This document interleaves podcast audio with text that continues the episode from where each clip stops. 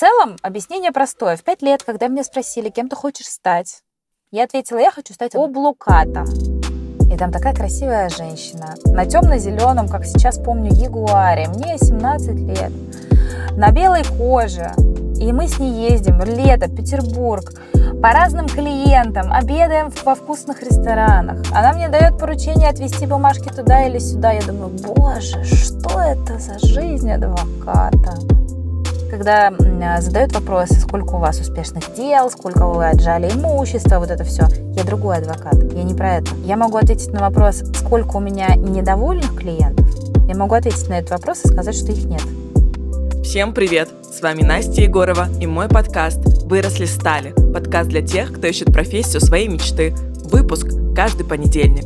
И сегодня у меня в гостях медийный адвокат и профессиональный переговорщик Ольга Митрофанова о медийности, о сложных историях семейных споров, о навыках переговорщика в выпуске. Также хочу вам рассказать, что я начала новую классную активность в своем телеграм-канале «Выросли стали». Я собираю вопросы для следующих гостей. И сейчас я собираю вопросы для химиотерапевта из онкологической больницы и для дерматолога. Так что переходите в мой телеграм-канал, ссылку оставлю в описании, и пишите под конкретным постом свои вопросы, а потом ищите ответы в следующих выпусках. И еще хочу напомнить, что можно поддержать наш подкаст на Френдли. Ссылку оставлю в описании. Ох, Ольга, вот такой интересный гость. Я вас так давно на самом деле ждала, ждала эту профессию, и очень круто, что у нас получилось, что мы с вами э, с, э, э, сошлись. Вот, здравствуйте. Ой, как приятно, здравствуйте, как приятно это слышать. Да, я очень рада прийти к вам в гости и ответить на ваши вопросы. Да, давайте. Да, Ольга, смотрите, а, вы э, профессиональный адвокат, да, и вот ваша профессия, мне кажется, она и так связана с такими не самыми э, благоприятными, не самыми позитивными эмоциями, да, к вам человек приходит в беде, он приходит к вам с проблемой, вот, и вы эту проблему, собственно, решаете. А, вот, я когда смотрела, готовилась к интервью и смотрела в «Заступнице», да, вот на, на телеканале Че как раз-таки, и мне показалось, что там эти эмоции все еще более обостряются, более накаляются, и я смотрела на вас и думала, господи, зачем Ольга так с собой поступает, зачем вообще вот э, э медийность э, эту берете в себе в профессию. В принципе, ваша профессия не предполагает как таковой медийности, мне кажется. Вот, расскажите, пожалуйста, зачем вам медийность вообще? Э, мне кажется, я бы ставила чуть по-другому вопрос, не про медийность, а зачем вам в принципе, да, те проекты, в которых вы участвуете, потому что это, угу. да, это разные немножко вещи. А, не буду лукавить. Вопрос о том, зачем мне это все, посещает меня иногда на площадках, особенно когда не все же идет в эфир, когда в нас стреляют, когда не так давно нас закрыли в квартире, а, закрыл в квартире человек, который вышел в определенное психи... психиатрическое уже, да, там состояние с диагнозом, и он, крича на меня с ножом надвигаясь, у него лопались э, капилляры э, с кровью в глазах. И вот в тот момент я, конечно, понимала, что мне все это совершенно не нужно, потому что с точки зрения каких-то, да, там, материальных благ, э, это все не актуально. Все, что касается наших телевизионных историй медийности, это все больше творчество. А, ответ долгий на этот вопрос. А, если коротко, то скажу так. Помощь людям – это то, что меня мотивирует. И всегда мотивировало, то, что меня заряжало. Скажем так, до рождения моей дочери, а, чуть-чуть меньше четырех лет назад, это был стопроцентный двигатель моей жизни. Чуть позднее, сейчас приоритеты как раз-таки перераспределяются в пользу более адекватных, да, без перекосов. Но, тем не менее, это изжить из себя невозможно. Если тебя драйвит помогать людям, да, здесь есть не, вот некоторые считают, что здесь есть некая тщеславность, да, чувствовать себя значимым в момент, когда ты действительно людям помог.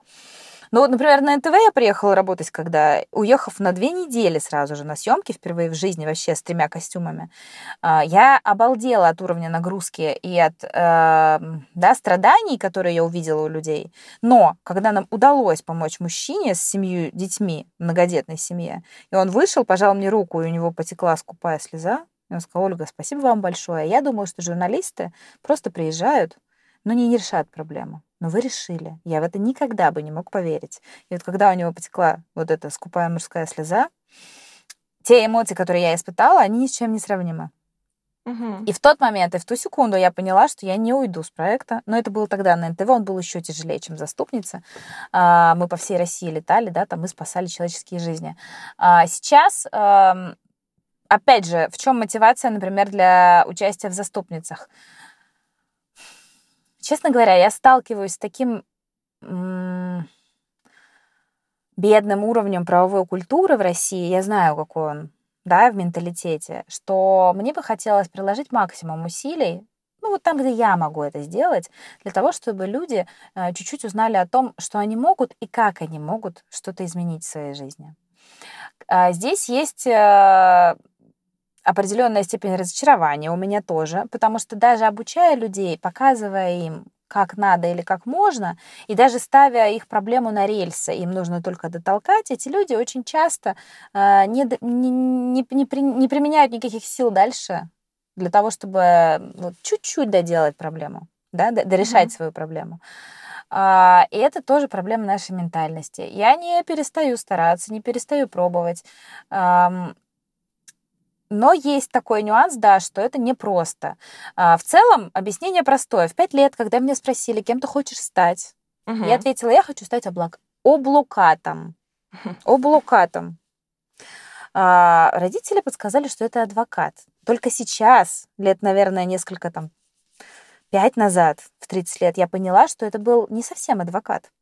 Потому что я-то себе в детстве представляла девочку в розовом костюме брючном со стрелками, которая сидит угу. на облаке и волшебной палочкой творит добро и справедливость, понимаете? И это не угу. совсем адвокат, и это, конечно же, не судья, это что-то вообще другое. И в конечном итоге я реализовала эту детскую мечту, потому что объединение навыков, знаний, юриспруденции и закона и средств массовой информации, они и дают этот эффект, когда ты действительно можешь ну вот в своем маленьком кругу, да, где вот в своей конкретной задаче э, помочь людям восстановить какую-то вот, да, такую вселенскую справедливость. Вот эта детская мечта мною двигала всю жизнь, и какие-то ее отголоски продолжают мною двигать. Вот вам, наверное, такой ответ. Это больше mm-hmm. хобби, которое, к сожалению, занимает 80% моего времени сейчас. Вот. Но я балансирую. Здорово. Да. Пусть у вас так все хорошо э, в балансе и будет дальше. А, давайте тогда вернемся к вашему детству. Вы уже рассказали, в принципе, о чем мечтали, что ваша детская мечта уже осуществилась. А, продолжим про ваш профессиональный путь. Где вы получали образование? Я училась э, в Санкт-Петербургском государственном университете в Петербурге на юрфаке.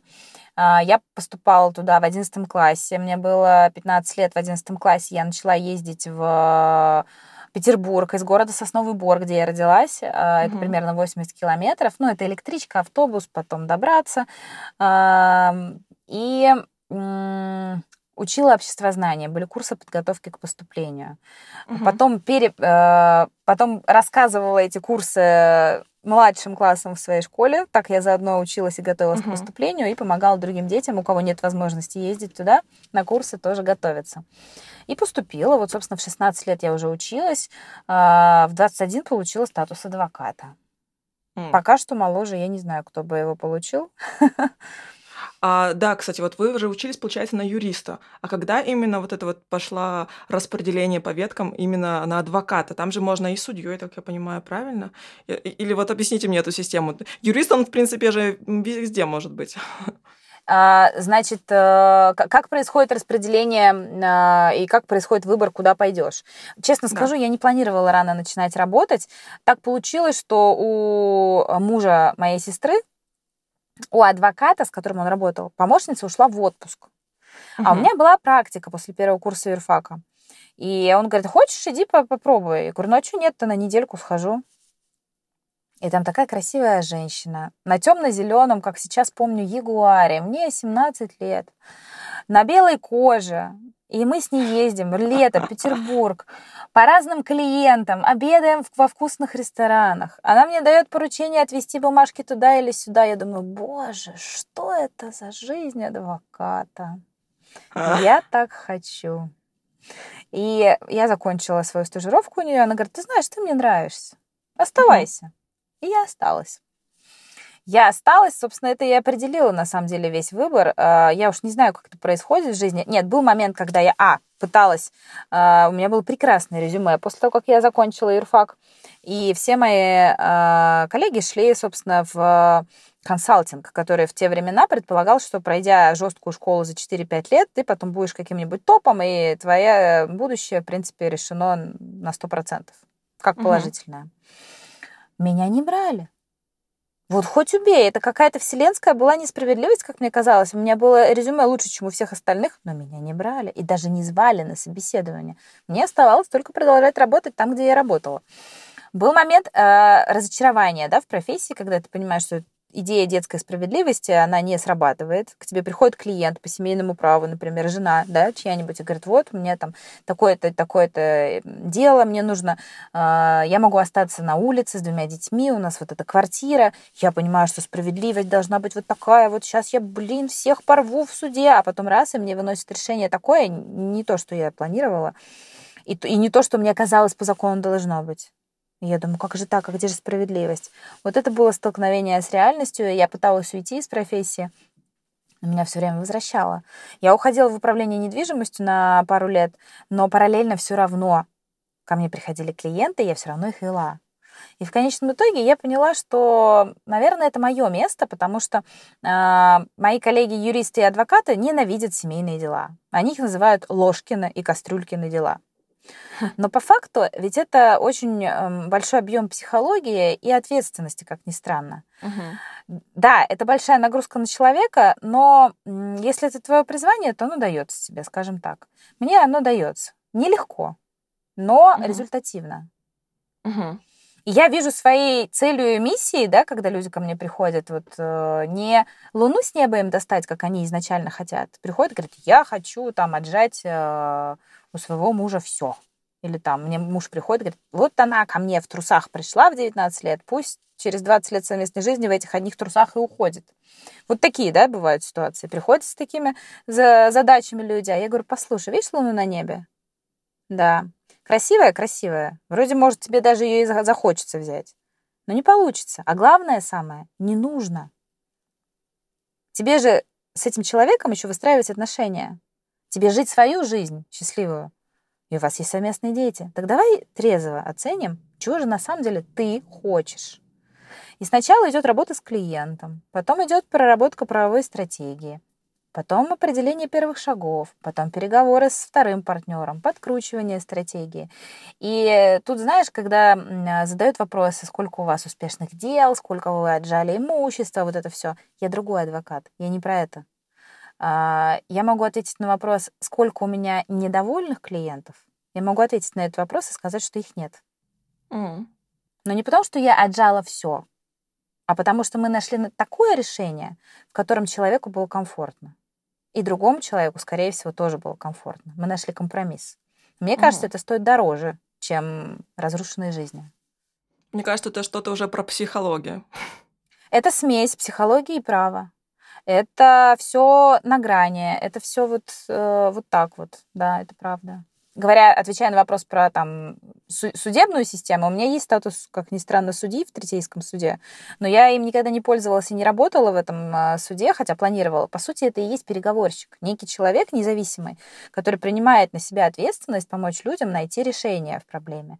Это тот же угу. самый медиатор. Угу. А вот да, вы еще сказали, я получила статус адвоката. А как э, это вообще происходит? Что это за процедура? То есть ты выходишь из университета, у тебя есть диплом юриста, и этого недостаточно. Что еще нужно сделать? Там два варианта. А, либо нужно отработать два года помощником адвоката, либо один год стажером адвоката, и затем а, пройти экзамены, сдать экзамены на статус. Ну, собственно, так как работать я начала в 17 лет, у меня еще диплома не было, я проработала пару лет э, помощником адвоката, потом у меня появился диплом а, об окончании бакалавриата, это 4 года, как раз там в 20, по-моему, лет получилось так, да, плюс год там я отработала, да-да, да, точно, я же в 16 поступила, в 20 закончила, один год я отработала стажером, и в 21 год сдала экзамены. Угу. Сейчас э, эта процедура, в принципе, всегда была не такой простой, как кажется с моих слов. И э, экзамены сдать тоже непросто, но тем не менее. Угу. А когда пришел вот эта вот э, профессия переговорщика еще дополнительно к вам? Когда пришла идея и как вы ее реализовали? Наверное, это всегда было, просто не... это пришлось внедрять в тот момент, когда я поняла, что э, да, вот это черное-белое не существует, по ходу взросления в профессии, по ходу осознания э, всех вот этих полутонов, э, понимая, что в разводе всегда виноваты оба, что нет какой-то стопроцентной правды, за которую надо топить, что это самая большая утопия, в которой можно упираться, это правда. Я со стороны всегда виднее, да, вот я могу сказать, что для себя, я вот для своих отношений, для своей жизни очень сложно что-то сказать и увидеть а, грамотно провести переговоры. А для других это хорошо получается. И по сути я училась в своей же профессии. Чуть позже когда появился закон, федеральный закон о проведении процедуры медиации. Наш менталитет в России был не готов к этому. А, это вот так, как в Америке, в Европе, привлечение медиатора, независимого переговорщика. Там все готовы, обе стороны платят за эту услугу, все приходят и говорят, мы не хотим в суды, они дороже, они дольше, давайте, помогайте нам. Там аудитория, так скажем, к этому привыкла, готова, и это широко распространено. Здесь на услуги адвокатов денег нет. Госпошлины в суды достаточно маленькие. Суды заваленные делами именно потому, что вот эта система не так стройно выстроена, да, как хотелось бы, может быть. Угу. А, но тем не менее, я поверила в эту, в, именно в этот э, закон. Я поверила в то, что если не мы, то кто? Uh, уже в Москве, да, когда я жила, я приобрела uh, статус медиатора, отучилась на него тоже, да, сдала uh, заключительные там, выпускные экзамены, получила удостоверение, которое позволяет мне ставить подпись на договоре, на медиативном соглашении. И вот, по большому счету, начала практиковать. Дальше тоже столкнулась с реальностью. Ментальность русских людей к этому не готова. Платить все, а, они тоже, две страны не готовы. Приходит один, и он же и платит за двоих. Угу. А это как бы уже нарушение равноправия определенного. Но приходит один более адекватный и говорит, слушайте, я вот не хочу вот этих войн на несколько лет, я правда хочу договориться, тем более есть дети. Надо с этими обидами что-то делать, надо что-то как-то разбирать. И я помню, когда первый раз а, я проводила свою уже личную медиацию, это было не так давно на самом деле, это было когда только началась пандемия. И так как все, а, это официально, до этого, понятно, переговоры мы вели, а вот именно уже со статусом, моя первая процедура, и, значит, я а, закрытые офисы, закрытые коворкинги, я нарушаю границы и приглашаю сторон к себе на кухню, условно, домой. И вот у меня вроде там два взрослых адекватных человека и классика жанра, скандалы на скандалах. Я веду эту медиацию, нарушаю снова принцип о том, что больше 45 минут, максимум часа нельзя вести а, сессию. Мы ведем ее полтора часа все устаем, все начинаем друг друга ненавидеть условно. Я беру себе супервайзера, который потом супервайзит псих- психолога, проведение мной этой медиации. За свои деньги личные беру услуги этого человека для того, чтобы понимать, где я делаю ошибки. Вот так я училась. Значит, угу. дальше они мне приходят в следующий раз. На третий раз, когда они мне звонят в дверь, мне кажется, я сейчас э, готова взять сковородку и грохнуть их просто этой сковородкой по голове, потому что вообще все нет никак. Вынашиваю мысли об этом, плаваю в бассейне, думаю об этом, засыпаю, думаю об этом. А в итоге они ко мне приходят третий раз, и я думаю, значит, так, сейчас э, либо я их сковородками убью, либо я не знаю, что сделать, верну деньги, откажусь, вообще не могу. Начнем с того, что применю а, такой механизм медиации, как возможность задать друг другу пять вопросов. Пусть разговаривают. И вот они у меня задают друг другу пять вопросов. Я час сижу, слушаю. А потом начинаю потихоньку обращать внимание одного на другого, одного на другого, и тут раз, и все проворачивается вдруг. Но, честно говоря, в тот момент необходимо было психологическое признание а, для мамы, услышать от отца, что она хорошая мать. А он это мне говорил, а ей сказать не мог. И моя задача была это проговорить. Как только я это проговорила, говорю, мы правильно понимаем, да, э, что вы согласны, что, а, допустим, там Алена хорошая мама, и все, что она делает, и вот мы сейчас ведем переговоры об, о размере алиментов, обо всем вот этом, вот, это исходя только из того, что она хочет дать максимум ребенку. Вот же все расписано по табличке.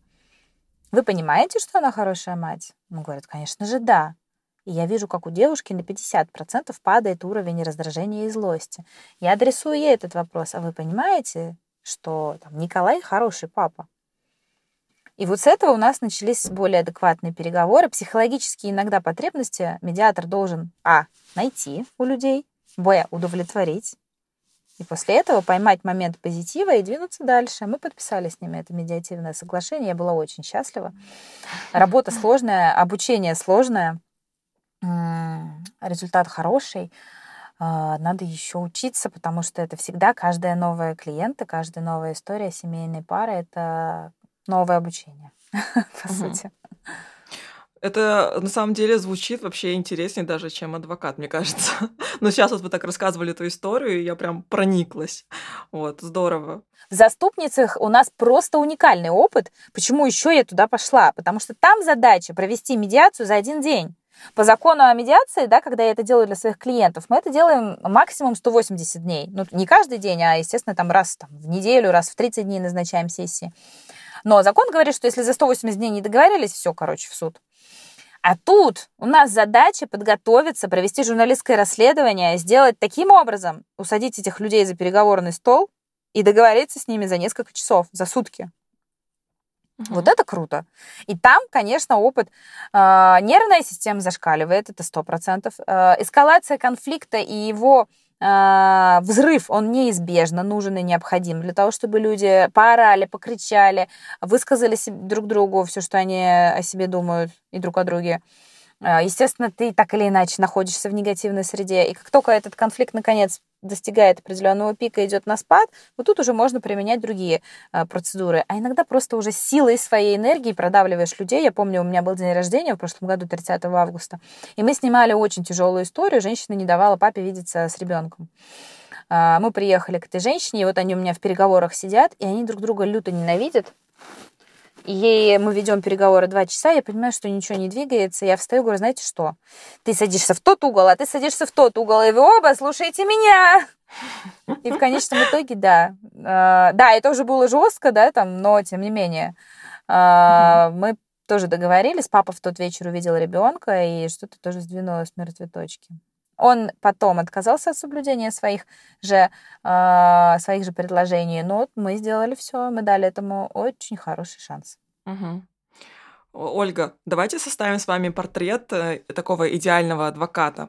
Какие вообще личные качества должны быть у человека, который хочет стать адвокатом и переговорщиком? Понимаете, я как была девочкой, той самой пятилетней на облаке, так я, если честно, ею и остаюсь. А мир другой. Адвокатов нетривиальных, таких как я, их очень мало. И для многих идеальный адвокат это которому сказал фас, и он будет рвать. И для кого-то это правильно.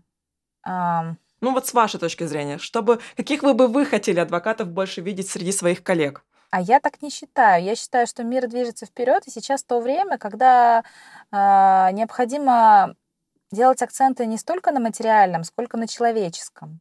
Угу. Потому что материального много. Люди все ушли в эти гаджеты, в матричные какие-то сетки, их нету, сознание пропадает куда-то просто. Все в телефонах, друг с другом не разговаривают, семьи рушатся. Мне кажется, что в это время классно, чтобы было больше людей, и, конечно же, и в адвокатской сфере тоже, которые думали бы не а, в первую очередь о заработке и наживе, да, какое-то на том, чтобы раскрутить клиента на большие деньги, а все-таки о реальном решении проблемы. Может быть, это чуть-чуть больше ответственности, да, адвокат берет на себя, чем надо изначально. Но зато это приносит крутой результат. Идеальные черты характера для адвоката. Но первоначально это все равно... Мне кажется, это все равно вот это чувство справедливости. Без него никуда не денешься, оно начинает толкать на этот путь. Дальше оно тебя видоизменяет, но первоначально это важно, чтобы тебе хотелось э, заступаться за людей, помогать им, да, это все равно мотивация классная. Дальше. Это... М- умение концентрироваться концентрировать внимание на написании документов, а, на ситуации, на проблеме. Сейчас, как клиповое мышление, людям все сложнее концентрироваться. Не знаю, как будет, когда появится и расцветет эпоха GPT, да, ботов вот этого всего.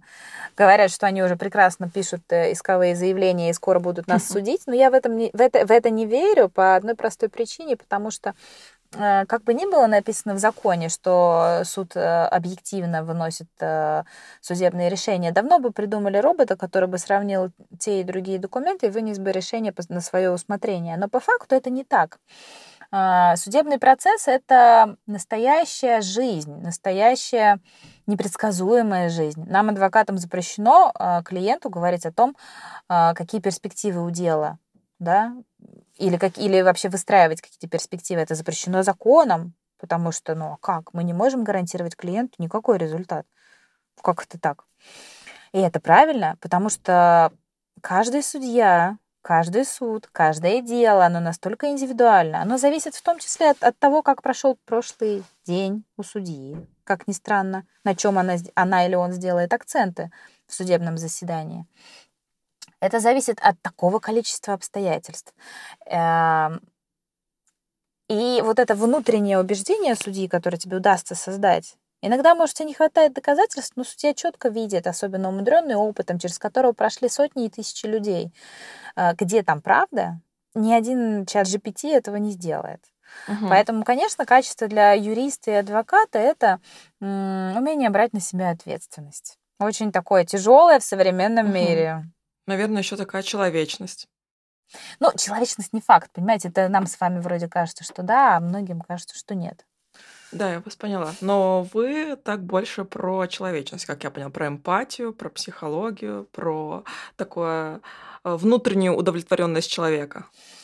Я так сейчас вам рассказываю красиво, но по факту, конечно же, если у меня в суде э, творится, ну там вот последний пример, один из примеров, да, у меня э, мама ушла из семьи, э, собственно, в которой прожила там 20 лет, двое детей, младшему там 7, старшему 13. А папа, бывший из следственных органов, забрал себе старшего, индуцировал его, настроил его против мамы, жестоко настроил против мамы. И старший ребенок живет с папой, а младший с, ма- а, с мамой. А мама себе позволила наконец-то уйти из дома, хотя 15 лет жила в терроре, в принципе, в абьюзе. И дети тоже. Угу. И вот мы приходим в суд, в котором папа говорит, а мама коза, это она разрушила нашу семью, это она плохая. Я тут вам всем, я сказал, говорит папа, да.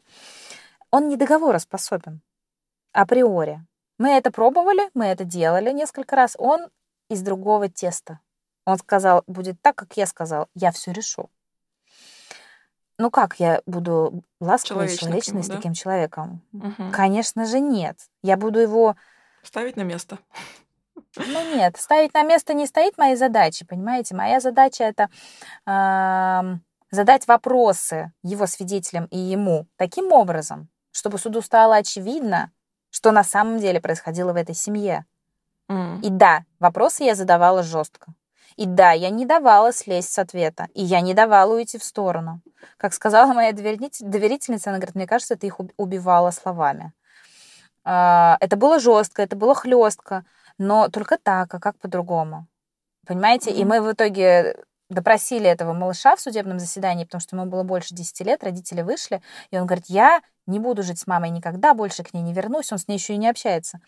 Судья говорит, а почему? Это она предатель, она от нас ушла, а, это она разрушила нашу семью, говорит он словами папы. Мы начинаем задавать ему дальше вопросы, судья говорит, ну, ты же любишь маму? Он говорит, нет, я ее не люблю и никогда не буду любить. Он говорит, ну все-таки мама же любит тебя. Она каждый день пишет тебе сообщения, она каждый день караулит тебя у школы, она так скучает по тебе. У парня начинают э, течь крокодиловые слезы, потому что понятно, что он загнан в угол своим папашкой, который его просто психику разрушает. Я не могу быть человечна с папой в этот момент. Не могу. К сожалению, в России с психологическими экспертизами все непросто. Доказать индуцирование сложно, да, но угу. я надеюсь, что и это когда-нибудь изменится. И вот такие болезненные истории мне тяжело наблюдать, это правда. Господи, Ольга, как вы вообще в этом во всем? Как вы вообще в этом атмосфере живете? Как вам удается дальше хотеть работать? И как вы эмоционально перезагружаетесь? Не могу сказать тоже, что легко и просто, нет.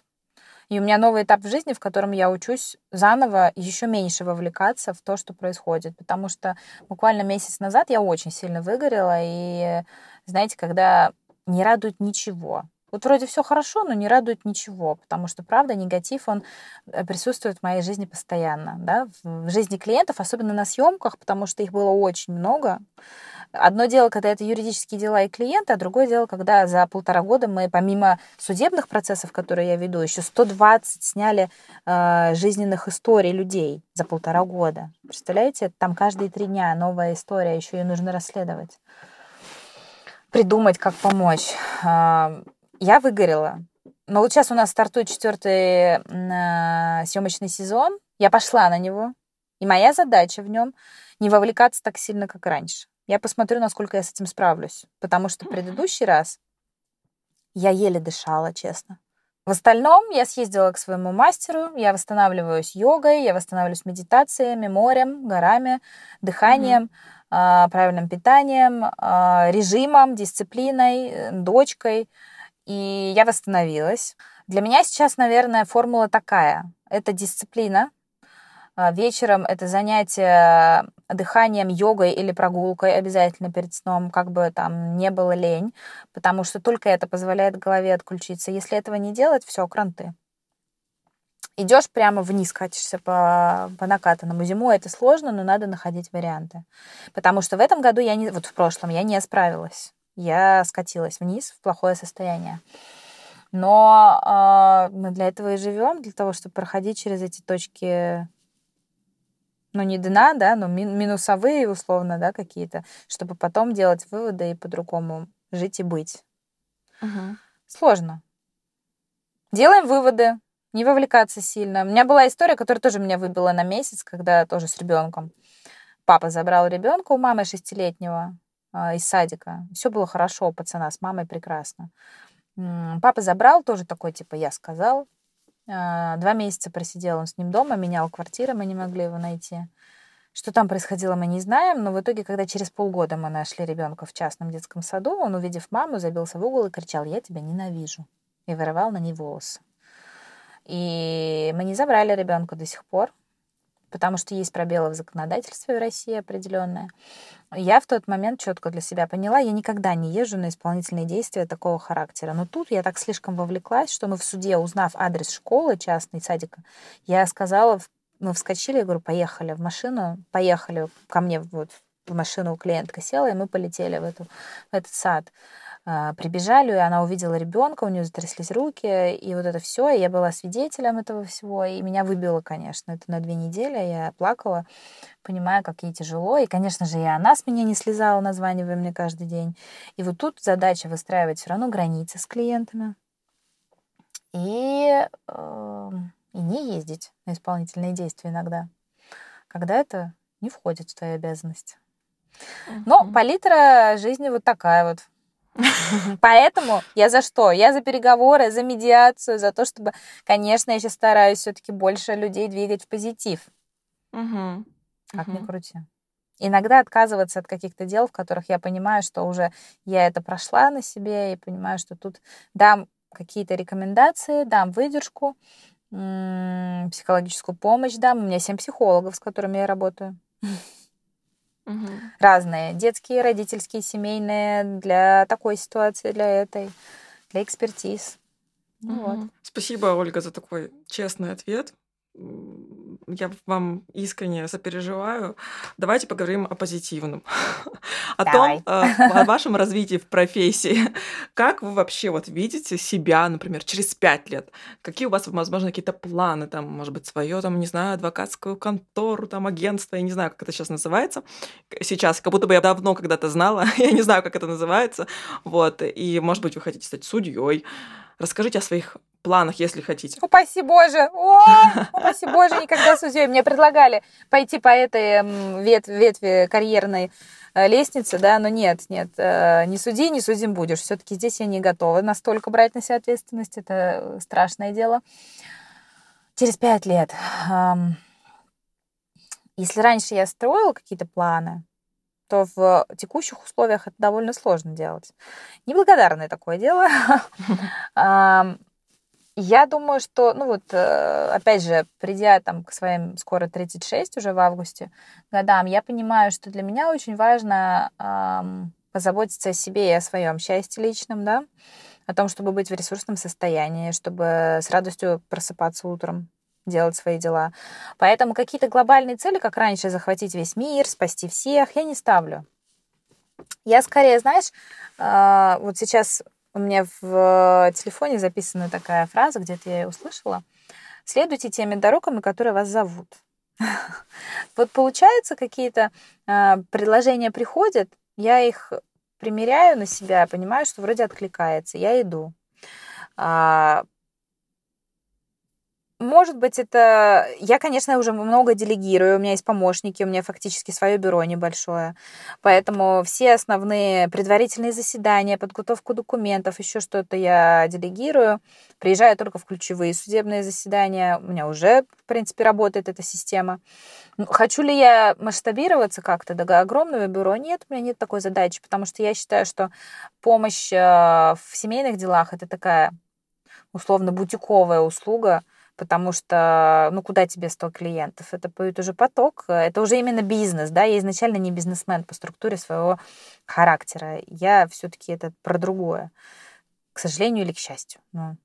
А, мне нравится все, что связано с медиасферой, все равно, кстати, откачусь назад, после четвертого курса вообще на театральное поступала, но меня позвали сниматься в кино, поэтому я поснималась. Они говорят, все нормально, у тебя с талантом, иди заканчивай лучше свой юрфак, чтобы нормальное образование было, а потом заходишь, поснимаешься. И э, мне нравится эта сфера. Я люблю ее, uh-huh. да, это мое творчество и хобби, в котором я реализуюсь. И я не брошу это. Я все равно буду что-нибудь как-нибудь снимать для людей, да.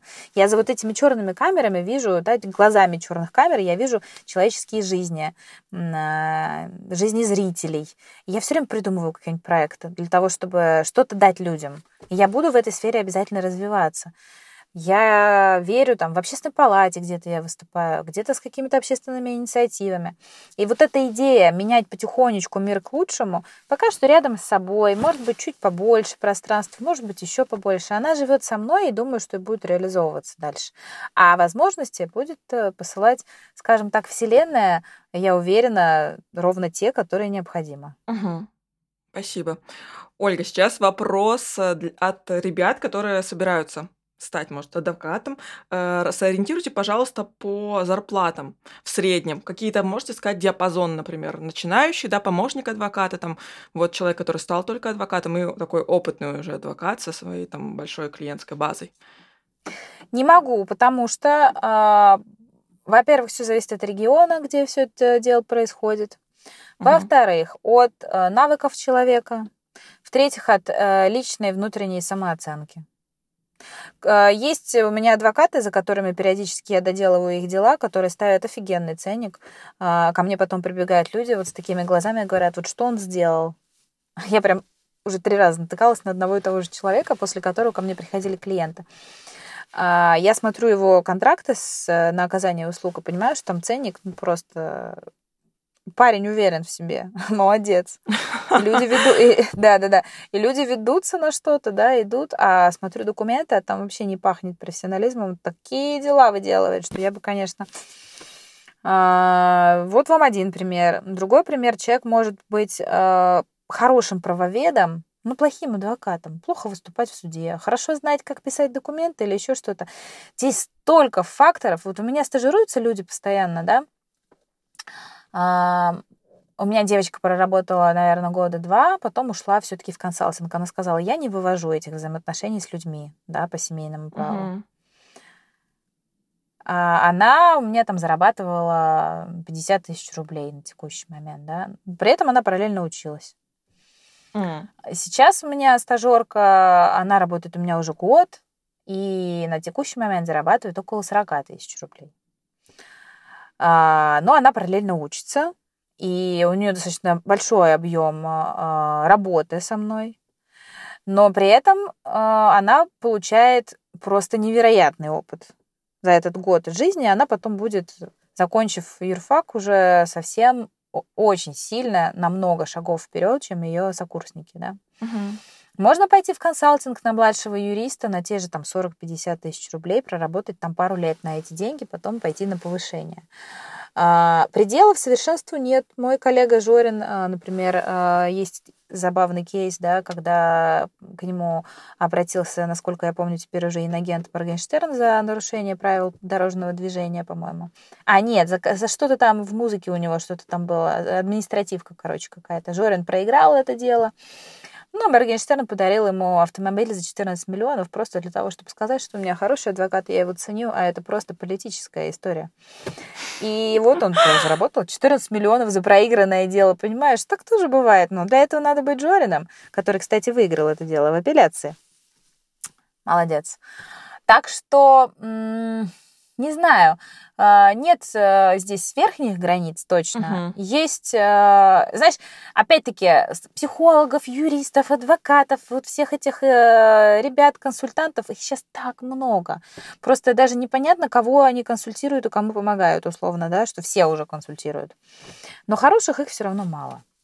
Поэтому найдется свой клиент тогда, когда есть золотое правило понял, что это твое дело, выбрал себе это дело, делай его хорошо. И тебе обязательно будет хватать как минимум на твои гигиенические нужды. Я честно могу сказать, что я, ну вот, скажем так, все, что зарабатываю, все трачу. Откладывать у меня особо не получается. Но у меня хороший уровень жизни. У меня есть малышка, ребенок, да, путешествия. А, как бы мне комфортно на текущий момент. Но мне было комфортно и в 27 лет в Петербурге уже, да, я заняла свою нишу, я работала с 17 лет, я 10 лет проработала, но потом я там все бросила и уехала в Москву. И там все развалилось, я начинала с нуля. И в Москве я начинала с нуля несколько раз, четыре раза. В сентябре уже четыре раза каждый сентябрь в 28, 29, 30 и 31 год у меня в кармане оставалось 500 рублей. 500. Мне даже не на что было снять квартиру. И каждый раз, первый раз это было дико страшно, невыносимо страшно. Я справилась. Второй раз было тоже страшно, но уже как-то думаю, ладно, сейчас что-нибудь придумаем. В третий раз это уже было типа, ну что что за ерунда? Говорят, Москва проверяет три года. Ну что, что такое? Ладно, сейчас что-нибудь еще придумаем. Придумывала. Конечно, для психики тяжело, но придумывала. На четвертый год тоже было непросто, и наконец-то это перестало происходить. Видимо, меня проверяла Москва 4 года. Uh-huh. А, так что вот вам, пожалуйста, в Петербурге я зарабатывала прекрасно, переехала в Москву три, три года подряд, обнулялась в сентябре, оставаясь у разбитого корыта, но вставала и шла дальше. Так что, ребят, деньги деньгами, любая сфера сейчас это возможность для вас реализоваться и заработать. От маникюра, если вы классная маникюрщица и у вас стоит э, очередь, да, пожалуйста, делайте. Да, до любых IT-технологий, юриспруденции, всего чего угодно. Главное создавать полезное что-то для общества, и тогда вас обязательно оценят. Угу. Да, здорово, супер. Вообще спасибо за наставление. На самом деле вы сказали первоначальные цифры, и мне кажется, достаточно неплохой заработок, когда ты учишься, у тебя еще плюс опыт, естественно, и ты еще зарабатываешь такие деньги. Ну, нормальные, мне кажется, деньги. Я просто тоже так делала, училась и работала по профессии, уже начинала на финишных там курсах, и это было меньше. Но это было, конечно, несколько лет назад, но значительно меньше. Я шла только, наверное, ради Я опыта. начинала, чтобы вы понимали, я начинала в свое время в 17 лет, у меня была зарплата 100 долларов, я просто хорошо это помню. Через год у меня зарплата была 200 долларов, но мне, помо... Э, но мне начальница отдала ржавую девятку, очень старую-старую вишневую девятку в счет увеличения зарплаты. Я за год ей ее отработала. Но потом вернула, потому что она была не переоформлена. И она была совсем рухлить. Э, соответственно, как бы я очень долго зарабатывала совсем немного. Но, скажем угу. так, э, как-то я там могла себе это позволить в каких-то объемах, да, потом уже вот я говорю, мне тогда моя начальница сказала, проработай 10 лет и проработай хорошо. Дальше ты не будешь бегать за клиентами, они будут, будут бегать за тобой. В принципе, так и работает. Правда, переезжая в новый город, начинаешь сначала. Я, кстати, долго работала прям полноценно на два города, Москва и Петербург, туда-сюда моталась. Ну и сейчас у меня есть клиенты и в Петербурге, и в Москве, и суды в Сургуте, и в Брянске, и в Сочи, и в разных городах, и в Ростове, и даже за границей. А совсем стажерам, честно говоря, вот совсем стажерам, которые приходят нулевые, представляете, как тяжело на них тратить время, на то, чтобы объяснять им азы. Тут, за что тут можно платить? Тут можно только мне доплачивать за то, что я трачу свое время драгоценное на то, чтобы их обучить. Честно скажу, когда мне приходят новенькие, я думаю, боже, нет, вот сейчас у меня задача будет у моей помощницы Юленьки обучить азам нового стажера для того, чтобы потом его дальше учить. У меня есть задача вырастить Юлю до определенного уровня, вырастить еще одну помощницу до определенного уровня, взять еще стажеров, и вот сейчас эту команду потихонечку, потихонечку обучать большим и большим вещам. Но это не просто. Угу. Обучение э, своих же людей и растить их это очень тяжело. Ну, это еще больше расширяет ваше профессиональное. Кстати, да. про качество. Коммуникация для адвоката. Да, кстати, я тоже хотела об этом сказать, что это можно в копилку положить в ваших профессиональных навыках.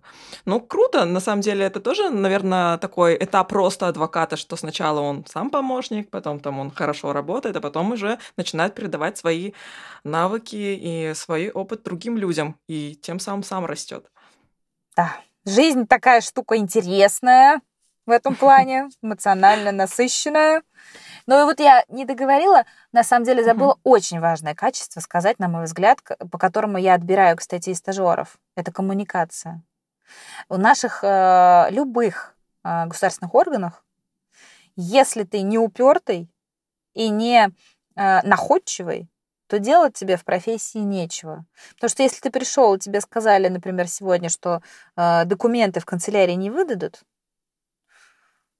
и мой стажер разворачивается, уходит, а я говорю, сейчас вернулся назад, и разговариваешь. И задаешь дополнительные вопросы, что нужно сделать, чтобы выдали, сколько посидеть, сколько подождать, а может за кофе вам сгонять, а что мешает вам выдать документы сейчас. Хорошо, я завтра приду. И вот пока ты не, раз, не разовьешь в себе навыки коммуникации адекватные, в которых ты не сможешь договариваться с людьми о том, что тебе нужно, в профессии делать нечего. Угу. На, на азах начинается, вот на самых простых вещах. Угу. Итак, Ольга, мы уже подбираемся к финальным вопросам. Осталось два вопроса, которые я всем сейчас задаю. Ольга, есть ли у вас вообще кумир вашей профессии? Если он есть, то какие бы вы качества хотели перенять? Я читала этот вопрос, но у меня такая штука, что почему-то, я не знаю, откуда во мне это сидит, какая-то такая идея, что не создай себе кумира. И вот я часто встречаюсь да, с людьми со звездами, с какими-то известными людьми. В Америке вечно мы тоже оказывались рядом и за столами все время с какими-то знаменитостями, которых я не знала, потом узнавала. У меня нет внутреннего трепета по этому поводу. Если говорить о профессии, да, то э, Первое, кто мне пришел на ум, когда я прочитала этот вопрос, это была Опра Уинфли. Угу. А, просто потому, что она классная, сильная, когда-то, да, там была в 2007-2009 году самой влиятельной женщиной, при том, что у нее просто был хорошо подвешенный язык, она была умная, она вела свое шоу, и она, ну, просто, просто классная, сильная э, женщина со стержнем, которая сумела свои навыки реализовать очень круто и стать самой влиятельной понимаете? А, в, вот так вот в России не могу сказать, кто мой кумир. Кумиров у меня, наверное, нет. Есть какие-то ориентиры, но мне нравилось работать, например, да, с Жорином несколько раз. Это адвокат тоже по семейным делам и медийным делам. У него очень такой хороший, качественный, профессиональный подход. А, он молодец. Он, пожалуй, один единственный в нашей стране, кто а, умел и умеет управлять да, информационными потоками, что вообще очень сложно, да, и как-то их запускать. А так я даже не знаю, что сказать. Угу. Ну, вы Опра. достаточно сказали. Спасибо. Ольга, какой бы вы совет дали себе в начале карьеры? Это, так понимаю, 15 лет назад. Какой совет я бы себе дала? Я даже не знаю, я ничего бы не изменила просто в своем э, пути, да, и у меня тоже есть такая установка ни о чем никогда не жалеть. Мне кажется, что слушать себя, доверять своей интуиции, ты всегда внутри знаешь, куда идти и что делать. Просто верь в себя. Да, просто верь в себя и все. Больше ничего не нужно. Супер.